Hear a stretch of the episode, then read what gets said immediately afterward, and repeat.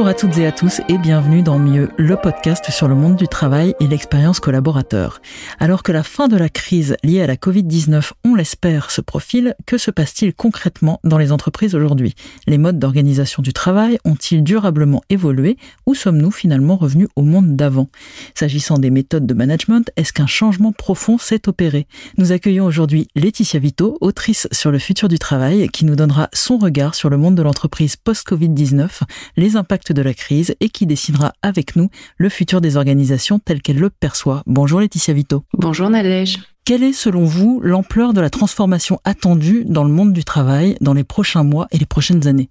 C'est une transformation très profonde qui avait déjà débuté avant la crise sanitaire et qui a été accélérée très fortement par la crise sanitaire. Alors il y a beaucoup de termes qui circulent sur beaucoup de sujets et en fait on se rend compte que le travail il est au cœur de toutes ces transformations avec des dimensions multiples. Si on s'intéresse uniquement à des choses très visibles cette année, on parle aux États-Unis, même en Europe, de grandes démissions, avec euh, voilà ce regard qu'on a sur euh, des salariés de plusieurs secteurs, enfin de très nombreux secteurs, qui soit manquent à l'appel parce qu'ils sont passés à autre chose pendant la, la crise sanitaire, soit euh, démissionnent, soit partent euh, à la retraite de manière anticipée. Et donc ce, terme en fait n'est pas du tout euh, n'est pas n'est pas exagéré dans le contexte américain où on a des chiffres très précis. On parle de pas loin de 10 millions de gens en tout qui seraient passés à autre chose ou qui auraient quitté leur emploi momentanément ou, ou durablement. Et ce terme cache beaucoup d'autres choses parce que quand on s'intéresse au départ, euh, en fait, ce qu'on ne voit pas, c'est euh, euh, le rapport au travail qui se transforme chez beaucoup de gens, qui a été où cette transformation-là a été accélérée elle aussi. Et donc il y a d'autres termes qui sont très jolis. Désolée pour l'utilisation de l'anglais, parce qu'ils sont très forts pour choisir des termes comme ça. Il y a le terme Great Reshuffle. Donc ça c'est quand on rebat les, cartes. Il y a le terme, euh, enfin cette expression très jolie, Pandemic Flux Syndrome, le syndrome du flux des flux de la pandémie. Et, ce, regard sur les flux est très intéressant au moment où on a des problèmes de chaîne d'approvisionnement, de pénurie de toutes sortes euh, dans toutes sortes de domaines, voir que voilà, il y a un problème entre les flux et les stocks, il y a quelque chose qui roulait, qui ne roule plus. Et puis le dernier terme que j'aime beaucoup, c'est celui de grande re, alors pareil, ça sonne mieux en anglais, mais grande grande repriorisation, pardon, c'est-à-dire qu'on revoit ses priorités, on revoit l'ordre des choses dans sa vie, euh, et le rapport au travail est au cœur de tout ça. Donc pour résumer, il y a des éléments structurels et conjoncturels qui sont très très forts. Et alors, plus précisément, euh, qu'est-ce qui a changé fondamentalement dans l'esprit des collaborateurs? Alors, il y a, y a peut-être que si, si, on regarde le structurel et le conjoncturel, ça peut être intéressant pour voir toutes les dimensions. Dans le conjoncturel, il y a eu d'abord cette crise sanitaire très forte qui, enfin, qui a eu des conséquences très fortes parce que euh, il y a eu à la fois des problèmes de santé mentale, euh, confiné, enfin travailler confiné ou euh, être en chômage partiel, ça a causé des dégâts euh, absolument énorme en termes de santé mentale. C'est l'une des grandes raisons qui fait qu'il y a eu euh, euh, des, des, prises de conscience. Et on a vu que c'était majeur que ça concernait énormément de monde. Exactement, énormément de monde, dépression, euh, solitude accrue, euh, burn-out, stress tout simplement, anxiété phénoménale, voilà, des problèmes qui ont des conséquences de long terme parce que problème de dépression, bah, en général, ça, ça, voilà, ça, ça, dure pas deux semaines. Hein, c'est, c'est des, et puis souvent il y a des conséquences multiples, des, des effets multiples. Il y a eu des, des réévaluations de choix de vie aussi. C'est quand on est enfermé dans 30 mètres carrés, d'ailleurs même dans 150 mètres carrés, hein, on a, euh, on a des, des, des, des, pensées qui peuvent être même presque, presque métaphysiques sur mais qu'est-ce que je fais là, mais pourquoi je fais ça, etc. Donc euh, ce qui était déjà à l'œuvre avant est, poursuivi plus fortement. Il y a eu des départs anticipés à la retraite là aussi, c'est que, bah, quitte, si confiné, enfermé ou bien même en chômage partiel, si on est un an, un an et demi de la retraite, on se dit finalement, je peux me débrouiller avec un peu moins de revenus, euh, je vais partir, je vais m'arrêter. C'est l'une des causes euh, du, enfin voilà, du, de la pénurie euh, de travailleurs dans le marché américain. C'est vraiment, il y a eu beaucoup de départs anticipés à la retraite. On se dit finalement à quoi bon, je peux me débrouiller avec moins. Donc ça, toute cette crise sanitaire, c'est comme D'ailleurs, toutes les dans l'histoire des épidémies, euh, il y a toujours ça, cette espèce de, de, de réflexion un peu métaphysique sur euh, pourquoi, comment, puisque je vais mourir. C'est très bien résumé dans ce sigle YOLO, You Only Live Once. Hein, un carpe diem généralisé ou bien un aquabon, un aquabonisme généralisé. Donc ça, c'est vraiment très lié à la crise sanitaire et, c'est assez profond, même si c'était quelque chose qui était déjà euh, à l'œuvre avant. Et puis, dans les choses plus structurelles qui ont été accélérées, on a bien entendu la transition numérique qui change notre euh, manière de travailler, qui change les modèles d'affaires des entreprises, qui change les secteurs d'activité ou en tout cas qui change le, poids de gravité des secteurs de gravité, secteurs économiques dans notre dans notre société. Il y a des évolutions démographiques qui ont été, euh, alors malgré euh, malgré les morts, malgré euh, le, côté disproportionné de l'épidémie qui a frappé plus plus fortement les personnes âgées, malgré tout, la pyramide des âges n'en est pas profondément transformée et on a des évolutions démographiques dont on ne peut pas faire l'impasse quand on parle du futur du travail. C'est que les classes d'âge les plus nombreuses sont, sont, ne sont pas celles que les entreprises regardent, obsédées qu'elles sont à l'idée de recruter des Y, des Z euh, et des, euh, je sais pas quelle sera la lettre d'après, euh, comme si on avait, ouais, comme si on avait assez de vingtenaires, alors que voilà, l'essentiel de la société est ailleurs et c'est là qu'il va falloir regarder. Et ça, ça a été vraiment très rendu très visible aussi par par cette crise et questions démographiques. Donc c'est des pénuries là pour le coup de qui vont être encore plus fortes parce que euh, ces générations de 80, 90 ans qui sont beaucoup plus nombreuses, euh, qui vont arriver à l'âge des dépendances, dont on, on, sait anticiper des besoins à la fois euh, médicaux, donc de soins, de services à la personne, en termes de voilà d'auxiliaires de vie pour les personnes qui sont à domicile, euh, c'est des millions et des millions d'emplois euh, qui, qui manquent et, et, là on voilà on peut plus fermer les yeux là-dessus. Ça a aussi été rendu très visible c'est euh, les questions du logement qui ont été très rendues visibles aussi. C'est que le logement euh, est de plus en plus cher euh, et ça continue et ça a été accéléré par la pandémie. Or, c'est l'un des grands freins dans l'emploi parce que ça empêche la mobilité.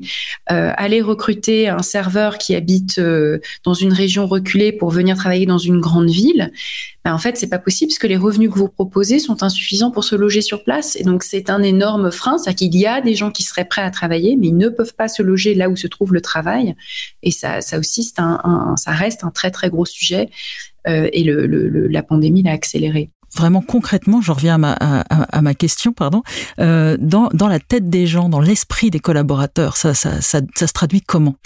Alors, très concrètement, dans la tête point de des, vue pratico-pratique. dans la tête des gens euh, qui, qui vont au bureau, euh, ils se disent on peut plus me dire que le télétravail est impossible quand il l'est. Ça, on ne peut plus me le dire. Ça a changé et je ne l'accepterai plus qu'on me dise ça. C'est la première chose. La deuxième, c'est dans ma tête, et eh, j'ai peut-être un pouvoir de négociation plus important que je ne pensais. Et c'est un rapport de force qui très légèrement se transforme, du moins pour certains, euh, pour certains profils. La troisième chose, je dirais, c'est euh, cette, euh, cette fiction qui est la séparation entre la vie privée et la vie professionnelle. C'est une fiction. ça a changé dans ma tête, j'en ai bien conscience. J'en ai bien conscience que les deux sont totalement mêlés et que le sujet travail est inséparable du sujet famille. Et, parfois pour le pire comme pour le meilleur. Euh, pour le pire, c'est euh, euh, en fait c'est impossible de travailler avec des enfants en bas âge dans les pattes, par exemple, ou bien les corvées domestiques m'empêchent de m'investir au travail. ça c'est le pire. Le meilleur, c'est j'ai envie de passer plus de temps avec mes enfants, ma famille, etc. J'ai pas envie de travailler euh, le week-end, le soir. Euh, par exemple, pour les gens qui travaillent dans la restauration et qui ont changé de vie, qui disent non, non, mais revenir à ça, j'ai pas envie. Parce que voilà, on a remis euh, pour, pour certaines personnes, on a remis la famille à la place qu'elle aurait toujours dû conserver. Et puis peut-être pour ajouter une chose dans la tête des gens, c'est la place qu'ont les catastrophes en fait, euh, qu'ont les catastrophes dans notre dette euh, quand on travaille et de se dire euh, voilà la crise sanitaire c'est l'une de ces catastrophes, mais il y en a eu beaucoup d'autres hein, depuis un an et demi, des catastrophes environnementales, des inondations, des incendies, etc. Alors là ça dépend des pays. Moi je suis en Allemagne, on a eu des grosses inondations, ça a quand même fait très très très mal. Hein, C'était quand même des centaines de morts aussi. Et se dire que euh, voilà si le travail si, le, si notre travail euh, directement ou moins directement euh, contribue à aggraver les choses, euh, ben, ça fait partie des choses qu'on est prêt à reconsidérer. Ça fait partie des choses qui sont dans l'esprit de beaucoup de gens. S'agissant des collaborateurs qui sont revenus euh, au travail, parfois en 100% présentiel ou, ou, ou, parfois en modèle hybride, euh, est-ce que ça se passe comme ils pouvaient l'espérer? Alors il y a eu beaucoup de, il y a eu beaucoup de pensées magiques sur le retour au bureau. On, a été, on a vécu un télétravail forcé, beaucoup de solitude, beaucoup d'isolement, beaucoup de contraintes en tout genre, et on se disait ah mais après tout ira mieux, on reviendra au bureau, et quand on reviendra au bureau, on retrouvera la vie sociale, les échanges, la convivialité, la machine à café, etc. Et en fait, ça s'est pas tout à fait passé comme ça. D'abord, euh, la durée de, de la, distance euh, est restée euh, forte pendant très longtemps. C'est que la crise sanitaire ne s'est pas terminée. D'ailleurs, elle n'est pas terminée. On parle plus d'après maintenant. On sait que ça continue. On vit avec. Donc, euh, on évite de se retrouver trop les uns sur les autres, tous ensemble, sans masque, etc. donc, donc ça n'est pas terminé et on, vit avec plutôt que de vivre après. La deuxième chose, c'est que en fait, on revient au bureau. ça, beaucoup de gens reviennent un peu au bureau, mais mais pas complètement. Et en fait, quand on y revient, ce qu'on voit, c'est que il n'y a pas les gens qu'on qu'on espérait voir et il n'y a pas euh, la convivialité qu'on imaginait euh, associée de manière un peu magique euh, à l'espace du bureau. Parce que on sait pas où est Suzanne et Michel ils sont pas là. Bah non ils sont eux ils sont en télétravail. Ou bien on fait une réunion mais elle est hybride ou elle est à distance. Et finalement on passe au bureau plus de temps sur Zoom que à échanger enfin qu'à échanger en, présentiel avec avec ses collègues euh, que bah là oui il y aussi le côté magique de la machine à café ça se fait pas si on prend pas rendez-vous avec les autres si on sait pas qu'ils sont là. Et donc tous, toutes ces choses voilà donc qu'on pensait associer de manière automatique au bureau en fait sont pas automatiques. Ce qui se passe c'est qu'au bureau on travaille de la même manière qu'à la maison c'est-à-dire derrière son ordinateur sur Zoom sur Teams euh, dans les messageries et on communique beaucoup plus à l'écrit qu'à l'oral et euh, oui certes il y a peut-être une petite rencontre dans le couloir, mais euh, c'est relativement marginal par rapport à ce qu'on avait imaginé, par rapport à ce qu'on avait anticipé ou espéré, en tout cas quand on était privé de ces relations sociales euh, de la vie de bureau. Et donc ce qu'on ce qu'on réalise petit à petit, c'est que le travail hybride, un peu bureau, un peu maison, un peu voilà, c'est très fragmenté et que ça nécessite d'être pensé et repensé parce que il se passe pas automatiquement des choses merveilleuses au bureau. Peu, mais c'est pas automatiquement. En général, il faut les il faut les il faut les, préparer, les, les, programmer, et ça n'a pas le côté euh, spontané et automatique qu'on pouvait imaginer. Il y a quelque chose à, réapprendre, à changer ou à inventer, quoi. Exactement. Et pour ceux qui sont à 100% en présentiel, parce qu'il y en a, euh, pour eux, euh, comment ça se passe? En fait, même alors le 100% en présentiel, c'est une c'est une idée fallacieuse parce qu'en fait, on travaille déjà énormément sur ces outils de messagerie électronique en dehors des heures de travail. Enfin, il y a peu de cadres qui ne font pas des mails sur leur smartphone euh, sur le chemin du travail, ou bien le soir, ou bien des choses le week-end. Et donc déjà, c'est cette idée que euh, il ne se passe le, travail ne s'appelle travail que quand il est dans les entre les quatre murs et c'est un vrai problème parce que du coup on ne mesure pas cette quantité énorme de travail qui se passe déjà dans le cloud et qui se passe en dehors des murs du bureau. Donc en fait, le 100% présentiel est très très rare. A très peu de gens qui ne travaillent que sur. ça peut, ça peut être des métiers de guichet, ça peut être des métiers euh, où, euh, on fait de la vente euh, en magasin, où là effectivement en dehors du magasin, c'est à peu près terminé. Et encore, c'est jamais complètement vrai parce qu'il y a quand même des mails en général liés au travail. Donc ça, c'est la première chose. Ça n'existe pas le 100% présentiel. Et, et, c'est important de le dire. Pardon, je vous coupe, mais c'était c'est plus accentué qu'avant? De plus en plus. Alors toutes les études, j'ai pas les derniers chiffres parce que c'est des chiffres tellement inconcevables qu'on ne peut pas les retenir, mais c'est je ne sais plus combien de milliards de milliards de mails qui sont envoyés tous les jours et ce chiffre est de, en augmentation constante. de toute façon, les données qu'on produit, les données numériques qu'on produit en utilisant nos applications de travail continue d'augmenter, euh, d'avoir une croissance exponentielle. Et cela reflète euh, la place croissante qu'occupent ces communications, notamment écrites, euh, numériques, euh, qui font que, euh, en général, ça déborde du travail et ça déborde de plus en plus. C'est une des raisons du, du burn-out. C'est une des raisons aussi qui fait que cette porosité entre travail et non-travail est de plus en plus forte et, ça vient, comment dire, de manière insidieuse s'immiscer dans tous les interstices, dans tous les interstices de la vie, au point de d'aggraver cette charge cognitive euh, et émotionnel qui fait qu'on n'arrive jamais à se reposer en fait. On n'est jamais euh, euh, ou alors il faut vraiment là aussi le programmer, se dire c'est bon, je fais une détox, je ferme mon ordinateur, j'éteins mon téléphone, mais on se rend compte qu'on a du mal à ne pas le regarder. souvent il y a une vraie addiction, il y a des démarches, des démarches vraiment très actives à avoir pour se dire je m'en détache, je m'arrête, je fais une heure sans rien. et on se rend compte que c'est une drogue. On n'est pas tout à fait capable de s'arrêter complètement. Et ça, c'est en augmentation croissante. Et il faudrait que managers, individus, syndicats, et alors ils, en parlent, hein, tout le monde en parle de ça, de cette charge cognitive accentuée, mais il faut l'avoir en tête quand on parle de travail parce que voilà, ça se passe pas uniquement dans les murs, ça se passe sur le cloud et c'est là qu'il faut organiser, raisonner notre travail et la place qu'il prend dans nos vies. Vous, vous parliez des, managers, euh, justement, quel est l'état d'esprit? Je vous posais la même question. C'est quoi l'état d'esprit euh, aujourd'hui des, dirigeants et des managers?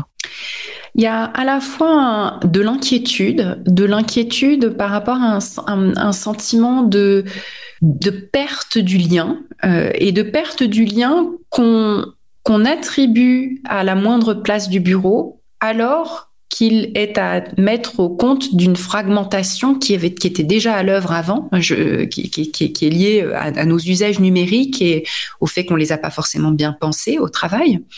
Euh, une illustration, c'est que euh, on parle souvent de l'open space en disant voilà c'est le lieu de la sérendipité où on va pouvoir se rencontrer, échanger, etc. Et en réalité, avant la pandémie, on avait il y avait plusieurs études de l'université de Harvard qui avaient déjà mesuré l'augmentation très forte des communications écrite sur les outils de messagerie type Messenger, Slack, euh, etc. Euh, plutôt que WhatsApp, euh, plutôt que le coucou voilà dans, la même pièce parce que en fait on a des nouveaux codes qui des nouveaux des nouvelles normes sociales. On met un casque pour dire ne me dérange pas pour pouvoir retrouver de la concentration au travail. Et nos nos on, devient tous plus timides à l'idée d'interrompre les uns et les autres et de leur parler comme ça. On a beaucoup plus l'habitude d'écrire un petit un petit message sur un outil euh, X ou Y. Et donc euh, cette perte de lien on dit on, on dit voilà on va tous revenir au bureau, ça va s'arranger.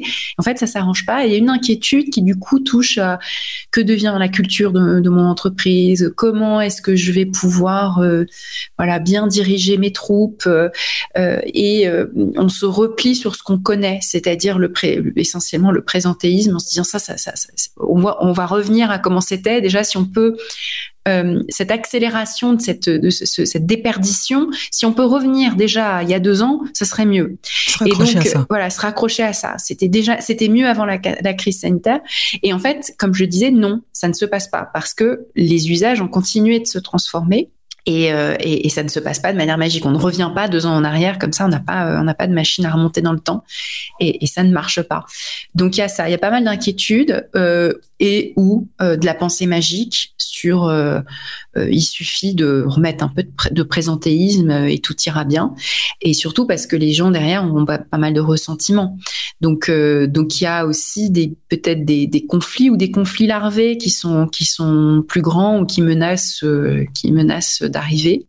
Donc je pense qu'il y a euh, chez beaucoup de managers euh, voilà pas mal d'inquiétudes et, pas mal de fatigue aussi parce que beaucoup de managers euh, eux-mêmes étaient en première ligne sur tous ces sujets de burn-out, de surtravail et de et d'anxiété, de stress pendant la pandémie. C'est eux qui avaient la charge émotionnelle justement d'assurer le lien quand on était confiné et ils en sont ressortis lessivés, finalement peu valorisés, toujours ciblés et pointés du doigt pour dire oh les vilains managers, euh, ils sont pas capables de faire confiance.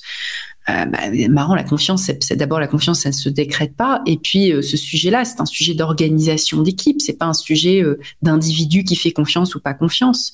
Si on peut pas faire confiance, c'est que tout est organisé et que tout est mesuré d'une telle manière que ça repose sur une organisation du travail présentiel où on mesure des heures de présence, etc. Et pas des objectifs euh, qui sont euh, euh, évalués de manière très différente, avec beaucoup d'autonomie des travailleurs, etc. Donc c'est pas un individu isolé, et pourtant on les pointe du doigt comme si c'était de leur faute, que c'était leur voilà un problème d'individu.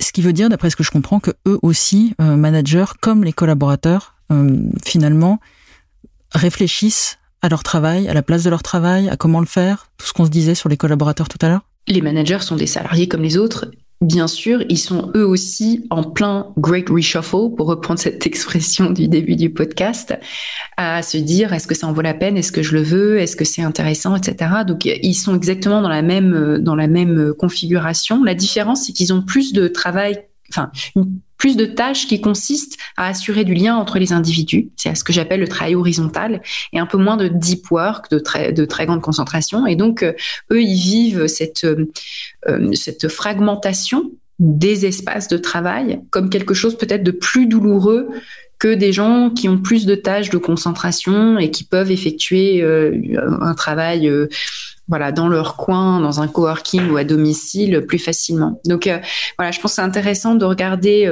les postes de manager par opposition à d'autres types de, de, de, de postes avec ce prisme qui est la proportion de travail horizontal et de travail vertical. Ce que j'appelle le travail horizontal, c'est celui qui consiste à, à, renforcer les liens entre individus pour qu'ils puissent mieux collaborer. Euh, et le travail vertical, c'est un travail de concentration sur une tâche précise qu'on peut effectuer de manière relativement isolée ou plus ou moins isolée, ou en tout cas de manière asynchrone. Et le, le, les, transformations qu'on vit, euh, qui, qui, fait que les espaces sont plus fragmentés, c'est plus difficile quand on a plus de travail horizontal que de travail vertical. Et s'ajoute à ça des questions de personnalité. Les introvertis euh, ou les extravertis, par exemple, vivent plus mal le fait de ne pas pouvoir voilà rayonner euh, en groupe euh, comme ils pouvaient le faire davantage euh, avant la pandémie. Est-ce qu'il y a des entreprises qui négocient mieux ce grand virage? Les entreprises qui négocient le mieux ce grand virage sont celles qui, déjà avant la pandémie ou pendant la pandémie, ont réfléchi et sondé les, les, travailleurs sur la manière dont ils travaillaient, ce dont ils avaient besoin, euh, justement cette question de l'horizontal et du vertical dans le travail, et réfléchi à concevoir, designer des, euh, des rituels, des manières de collaborer qui permettent d'inclure tous les individus. Ce souci de l'inclusion, c'est pas juste de la décoration euh, pour dire, euh, pour avoir les bons mots clés et, satisfaire euh, le politiquement correct. Pas du tout. C'est l'inclusion, la définition, elle est très belle. C'est le fait de euh, c'est le fait que chacun, dans son, dans son, dans sa singularité, peut donner, peut être pleinement lui-même ou elle-même et donner le maximum au travail. Et pour pouvoir faire ça, évidemment, il faut être respecté, considéré, écouté, etc. Mais il faut euh, euh, voilà, il faut que les, autres prennent prennent en considération votre individualité, votre singularité, mais tout en tout en vous faisant participer au collectif. Donc c'est vraiment une, un travail d'articulation, de relation entre l'individuel et le collectif. Euh, ça paraît un peu abstrait comme ça, mais très concrètement, je vais donner un exemple, c'est les réunions hybrides. On a tous vécu des réunions hybrides où il y a des gens qui sont derrière leur écran et puis trois quatre personnes qui sont dans une même pièce. Et 90% des cas, c'est la catastrophe, une réunion hybride, parce que le son marche pas, toujours des problèmes d'outils. Euh, on a beau être capable de tout faire, en réalité, les outils, ça pose toujours problème, on le sait, voilà, ça, ça mm. marche pas. Euh, problème de son, etc. Ou alors, à moins de faire des investissements colossaux, d'avoir des grands écrans. Et puis, les personnes qui sont à distance ne voient pas l'ensemble des participants, puisque c'est un appareil en général qui, euh, qui est utilisé euh, pour les trois. Euh, et puis on sait que les dynamiques de communication sont pas les mêmes. C'est que le, le, le non-verbal entre personnes qui partagent la même pièce va être très important et agréable aussi, alors qu'à distance on est privé de, ce, de cette convivialité-là. On sait que c'est pas les mêmes codes euh, sur Zoom ou Teams. On ne s'interrompt pas de la même manière parce que ne l'outil ne le permet pas. On peut pas parler en même temps. Du coup, il y a cette espèce de hum, plus grande politesse euh, en quelque sorte euh, qui euh, qui fait que chacun parle chacun son tour et on a tendance aussi à donner des tours de parole. Alors que en présentiel on n'a pas du tout les mêmes codes. On parle tous en même temps surtout les français et on s'interrompt et il y a des gens qui prennent plus de place que d'autres des gens qui font du mansplaining et du manspreading et du manterrupting, euh, ce qui est moins facile sur Zoom ou sur Teams. Donc le mélange des deux, quand c'est mal pensé, fait que ceux qui sont à distance sont exclus euh, n'ont pas voix au chapitre de la même manière, on les oublie un peu, on les prend pas en compte. Donc la bonne solution, et c'est paradoxal, c'est soit de forcer les moments de présence, mais il faut les réduire beaucoup plus, c'est-à-dire en avoir moins, plus court, plus rare, avec moins de personnes, et dire non, non, mais là, c'est vraiment, il faut qu'on soit tous ensemble dans la même pièce, ou bien se dire, bah tant pis, même si on, qu'on soit au bureau ou pas, on est tous à égalité derrière notre écran et on le fait dans des petites cabines individuelles, euh, chacun dans son coin temps, juste le temps de la réunion, et ça ne nous empêchera pas de boire un café pour ceux qui sont là, par exemple. Euh, et, c'est un peu paradoxal parce qu'on imaginait comme euh, c'est merveilleux, on peut être à distance ou sur place, tout marche. Et non, en fait, ça nécessite d'être pensé, décidé. C'est pas forcément, il n'y a pas une solution unique, mais c'est des, choix à faire. Quel canal on utilise, comment on communique quel message, quelle part de travail synchrone et de travail asynchrone. Euh, et souvent, pour que ça fonctionne bien, l'hybride, ça nécessite de repenser complètement les réunions. Il en faut moins. Euh, il, faut qu'il y ait moins de personnes, il faut qu'elles durent moins longtemps, il faut qu'il y ait des euh, codes et des règles très claires sur, par exemple, la question du temps de parole, sur euh, la manière dont on récapitule les étapes et les objectifs et il faut que ça soit très clairement défini. Une réunion a un objectif très précis, très resserré peu plus à l'américaine et moins à la, à, la, à la, française. Et la partie plus euh, créative, brainstorming, etc., elle prend d'autres formes. Elle va être plus asynchrone, elle va donner une place plus importante à l'écrit, à des outils. Euh, voilà, il y a plein d'outils, euh, Klaxoon et, et, euh, et, autres qui permettent de faire des, des, qui permettent de faire des échanges comme ça. L'équivalent du brainstorming qu'on faisait en présentiel, ça peut prendre d'autres formes. En tout cas, voilà, ça nécessite d'être pensé parce que L'hybridation, c'est le mélange de deux espèces qui sont pas censées euh, faire des bébés. Et l'objectif quand on hybride deux espèces, c'est d'avoir le meilleur, les meilleures caractéristiques des deux parents. Mais si on ne pense pas bien, si on fait n'importe quoi, on peut avoir les pires caractéristiques des deux parents le pire du présentiel et le pire du distanciel. Euh, L'isolement et euh, le présentéisme. On peut vraiment avoir le pire des deux. Donc ça nécessite d'être pensé très très euh, de manière très euh, euh concrète sur et, en partant en général de, la base, c'est-à-dire comment les gens, qui sont les, qui sont nos collaborateurs, comment ces personnes travaillent, quels sont leurs besoins, quels sont leurs désirs, euh, comment est-ce qu'on se rencontre et comment est-ce qu'on organise et on orchestre le travail de manière à permettre à tout le monde d'être bien, d'être bien inclus. Donc un vrai travail et une vraie réflexion oui. pour négocier ce virage. Exactement. Qu'est-ce qui va se passer pour les entreprises qui n'opèrent pas, ce, qui ne prennent pas euh, ce virage ou qui n'opèrent pas cette mutation suffisamment rapidement? Il y a plusieurs choses qui peuvent se passer. Ils peuvent euh, devenir plus rigides, c'est-à-dire euh, euh, se dire voilà plus plus plus autorité, plus autoritaire, hein, se dire non non mais puisque puisque le le le collectif est en train de se déliter, eh bien on va forcer les gens à revenir au bureau. C'est ce qu'avait fait Yahoo en temps de crise hein, quand Marissa Mayer il y a voilà 8 9 ans dans les dernières années déjà où l'entreprise était un peu plus déclinante a dit c'est fini le télétravail, maintenant les gens reviennent bureau et puis tant pis pour ceux qui ont des, tant pis pour celles qui ont des enfants en bas âge. Et c'était cette, chose très autoritaire euh, avait été, avait été euh, justifiée par euh, le besoin de recréer un collectif fort et que les gens se sentent appartenir à une équipe, etc. Mais en fait, c'était le symptôme d'une entreprise qui était déjà en crise et en crise grave, qui était déjà en fait, où les problèmes étaient ailleurs. Et donc souvent, c'est ça, c'est que ce qui va se passer, c'est que cette rigidité qu'on va remettre révèle que les problèmes sont ailleurs. Euh, ça veut dire, euh, voilà, les personnes les plus mobiles vont partir, les, salariés les plus mobiles partent, euh, ceux qui sont moins mobiles restent mais sont démotivés. Le management devient de plus en plus toxique parce que quand on a des gens démotivés, il y a des tas de cercles vicieux qui se, qui, qui s'enclenchent. Et et puis voilà, moins d'innovation, moins de créativité, etc. c'est des entreprises qui déclinent et qui déclinent. Et plus elles déclinent, plus elles deviennent rigides dans leur modèle managérial. Et puis l'autre option, donc ça c'est l'option négative. Euh, autre, si on prend pas ce virage, l'autre chose toute simple qui peut se passer rapidement, c'est voilà beaucoup de départs hein, euh, dans un contexte où il y a euh, pas mal d'offres sur le marché du travail qui circulent en ce moment, euh, des, salariés qui vont franchir le pas et dire ok c'est bon, je, je, je passe à autre chose, alors qu'ils auraient hésité plus longuement auparavant. Dernière question, si vous deviez donner trois conseils euh, à, ces, entreprises dont on vient de parler, qui, qui n'opèrent pas euh, la transformation assez rapidement, euh, ce serait quoi? Il y en a déjà pas mal que j'ai fait en fait entre entre les lignes de, dans cette conversation. La première chose, c'est voilà cette question du travail hybride, de euh, faire une ingénierie du travail hybride en se posant sur euh, vraiment une, une, enquête, un travail de de oui d'enquête quasiment sociologique sur la manière dont les gens travaillent, leurs besoins, etc. pour ensuite euh, déterminer les espaces dont on a besoin. Donc pas faire de copier-coller. Voilà, telle entreprise a des bureaux euh, qui ressemblent à ça, ça a l'air très cool, je vais faire pareil pareil et puis se dire voilà c'est comme ça que les gens vont bien travailler. Il n'y a, y a, y a, pas deux solutions hybrides qui se ressemblent. Il faut partir de la réalité des collaborateurs et, voilà et du terrain exactement et pas de là encore une fois la pensée magique et le copier-coller de modèles qui ont l'air d'être sympas comme ça sur le papier papier glacé.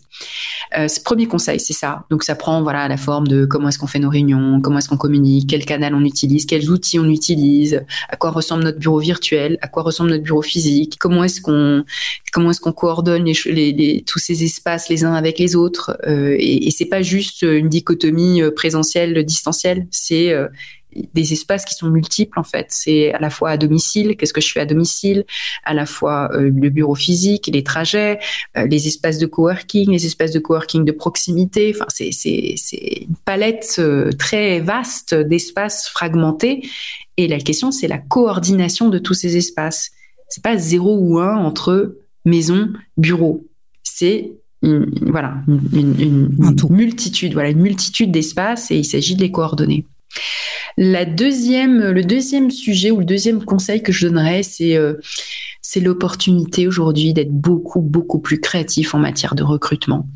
Euh, il faut pas vivre cette ce concept de pénurie de travailleurs comme une espèce de fatalité parce qu'en fait il y a encore plein de gens qui cherchent du travail.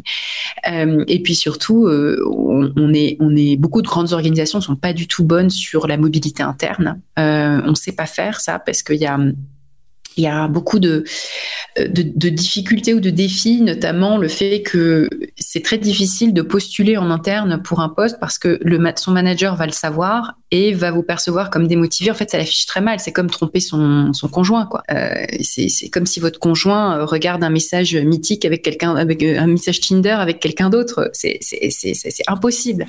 Donc, euh, c'est une trahison. C'est une trahison. La plupart du temps, c'est une trahison. Puis c'est une relation souvent très, très intime, très forte avec le manager.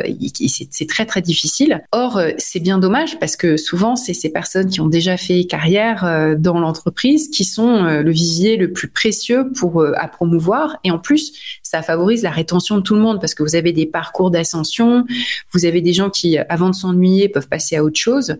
Et il y a plein de choses à imaginer en termes d'incitation à créer pour que les managers aient une incitation à avoir des gens particulièrement mobiles. Il suffirait qu'il y ait un indicateur sur lesquels ils sont récompensés, euh, qui mesure la mobilité et la, voilà le est-ce que je suis un manager qui favorise la mobilité de mon équipe? Euh, Si c'est quelque chose qui est valorisé, euh, bah, d'un coup, ça devient une incitation et ça devient quelque chose de beaucoup plus facile, de beaucoup plus normal. Ça rentre dans la culture. Et ça, c'est très important parce que surtout dans un contexte où il n'y a pas beaucoup de, euh, à certains, certains postes, il n'y a pas beaucoup de, candidats comme ça qui sont, qui sont sur le marché. Bah, valoriser en interne, ça, ça va à la fois permettre des meilleurs recrutements, des recrutements moins coûteux à des postes plus élevés euh, euh, et, une meilleure rétention des, personnes concernées et puis même de l'ensemble de l'équipe parce que vous proposez des, parcours d'ascension ou des parcours d'ailleurs c'est pas forcément ascension parce que là encore c'est quelque chose de vertical. Non non il y a aussi des parcours en damier. C'est-à-dire euh, je suis je, suis au commercial mais en fait j'ai vraiment très envie d'essayer un métier RH et puis de travailler dans les ressources humaines. Et ça alors là dans beaucoup de grandes organisations on n'y est pas du tout C'est complètement euh, un impensé parce qu'on reste dans des logiques très adéquationnistes. Donc moi, je pense que cette période-là, c'est une période géniale pour faire des choses beaucoup plus innovantes en, matière de mobilité euh, interne ou de mobilité dans une logique d'écosystème avec euh, les gens avec qui on travaille déjà. Et, ça, ça c'est un conseil que je donnerais, c'est d'aller beaucoup plus loin, de s'inspirer des bonnes pratiques des entreprises qui sont innovantes en la matière. Troisième conseil, conseil, Troisième, c'est sur. Euh, on sait que ce dont les gens ont le plus besoin pour être performants au travail, c'est de développer des liens forts avec des avec un réseau hétérogène en fait, un réseau de gens qui font des choses différentes, qui vont les soutenir dans leur travail à la fois en interne et puis après dans leur carrière. Et c'est l'une des choses qui se perd quand on est plus euh, à distance ou quand on est dans une contexte, quand dans un contexte de crise sanitaire qui se termine jamais.